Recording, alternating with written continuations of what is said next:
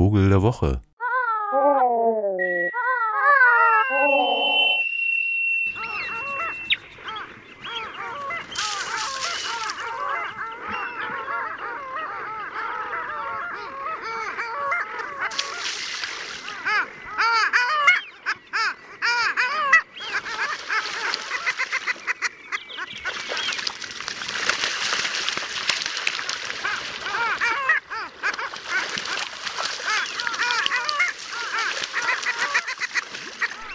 Na, das ist doch mal das Geräusch von Arktis, oder nicht?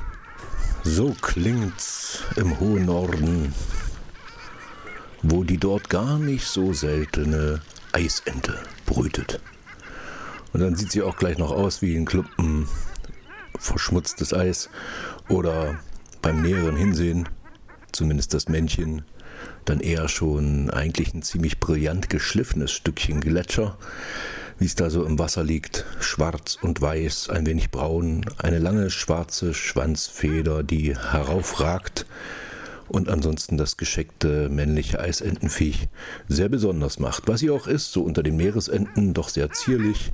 Gute Tauchente taucht gut bis 10 Meter, so dauernd, kann bis 60 Meter tief tauchen, wenn es denn sein soll manchmal sogar aus dem Flug heraus pfeilschnell bis zu 100 km/h und fasch ins Wasser, um so Kleingetier zu erhaschen.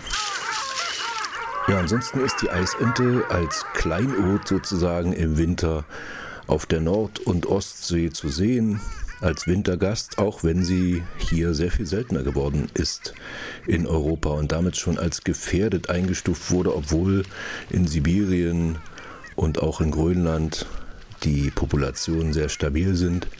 Man kann im estnischen Nationalpark an der Ostsee im Winter bis zu einer Million Eisenten sehen.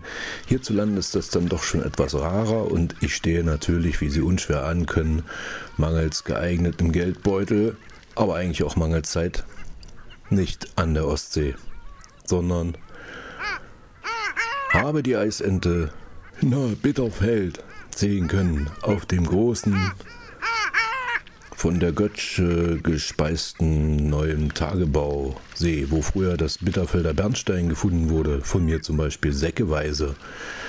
Das ist wahrscheinlich illegal, aber ich habe das an Kinder verschenkt, so viel habe ich da gefunden. Volle Kanne, Säcke voller tollem Bernstein.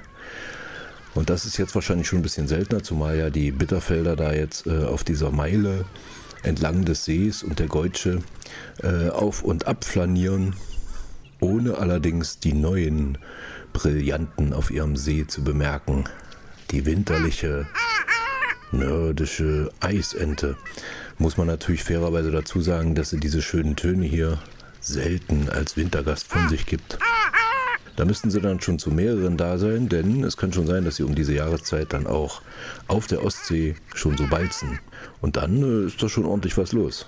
Also, wenn Sie jetzt die Chance haben, in Winterferien an die Ostsee zu fahren oder Nordsee, dann halten Sie doch mal Ausschau nach dem schönen weißköpfigen und überhaupt weiß-schwarz gefleckten Entenviech das Weibchen ist wie immer bei den Enten ein bisschen unscheinbarer, eher so, als wäre sie mit dem Kopf in eine Öllache getunkt und der ganze Körper wäre aus dieser Öllache sowieso nicht mehr rausgekommen.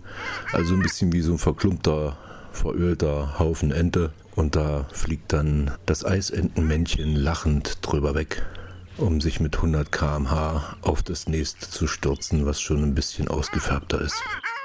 Im englischen Sprachgebrauch wurde die Ente gelegentlich als Old Squaw bezeichnet, weil sie angeblich so geschwätzig sei wie alte Inuit-Frauen. Aber es sind tatsächlich die Männchen, die viel ruffreudiger sind. Und die wissenschaftliche Bezeichnung Clangula hyemalis, die kann als lauter Wintervogel oder klingender Wintervogel übersetzt werden.